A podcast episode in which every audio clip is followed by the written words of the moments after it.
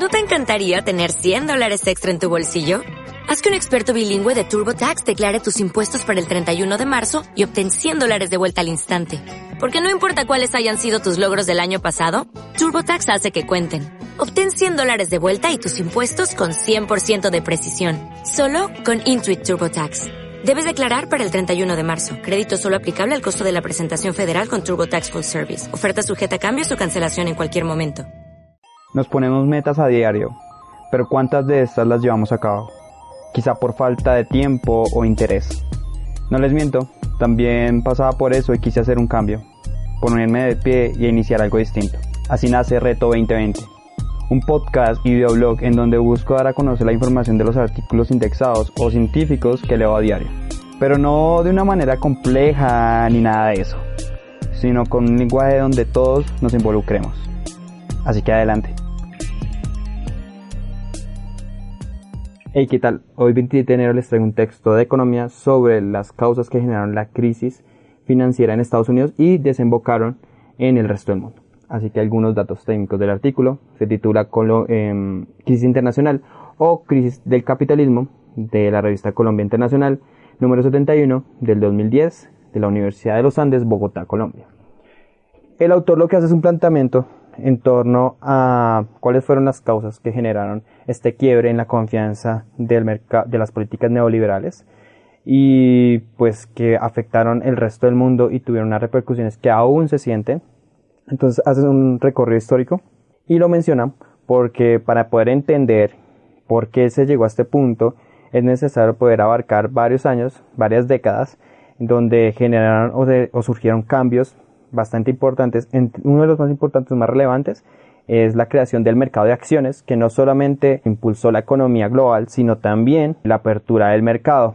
De los aspectos negativos, la manipulación de datos.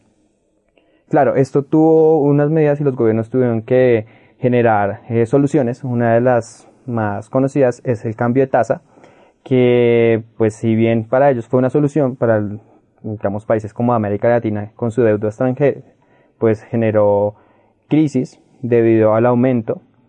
Además de esto, también hay unas explicaciones un poco más específicas, como fue que debido a la bonanza, el mercado bancario pues tuvo la confianza de poder generar créditos o préstamos hipotecarios sin importar la capacidad de endeudamiento de las personas.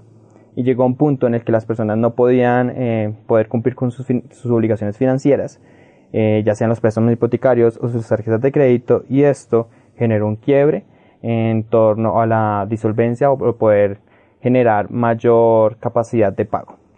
A partir de esto, y ese es el aspecto más relevante que considero, es que él explica dos causas principales. La primera es la cultura del consumo.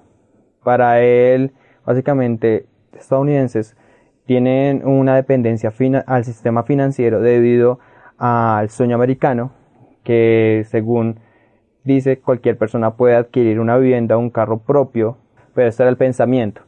Y además de eso, pues podemos considerar las estadísticas de consumo del país americano, que son bastante amplias, no solo de países extranjeros, sino también el tema de, de exportaciones. Otra de las medidas que se tomaron es el tema de los intereses económicos o políticos que influyeron, digamos, en las políticas para poder solucionar esta crisis.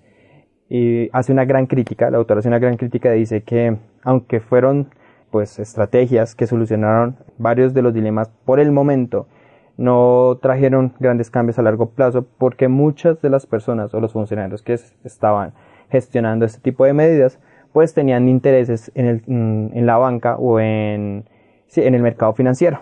Entonces pues que no iban a afectar de gran manera las personas que habían generado esta, esta problemática o este fenómeno. También muestra eh, las consecuencias para, para el mercado laboral. Dice que aunque bien los empresarios y los banqueros vieron cómo salían a flote y cómo su economía se estabilizaba, esto no mismo sucedió para los trabajadores, que vieron afectados sus puestos de trabajo, menores garantías de salud, educación, también el tema de pensiones, y, pues un poco más grave, la pérdida de empleo en distintos países. Eh, me gusta la conclusión que llega y es que aunque parezca un poco complejo, el tema de abordar hechos históricos para comprender la actualidad es necesario porque pues es un recorrido y está el tema de causa-efecto o las causalidades. Así que muy chévere el artículo, me gustó bastante. Entonces nos vemos mañana. Ya saben, denle like, comenten, eh, suscríbanse.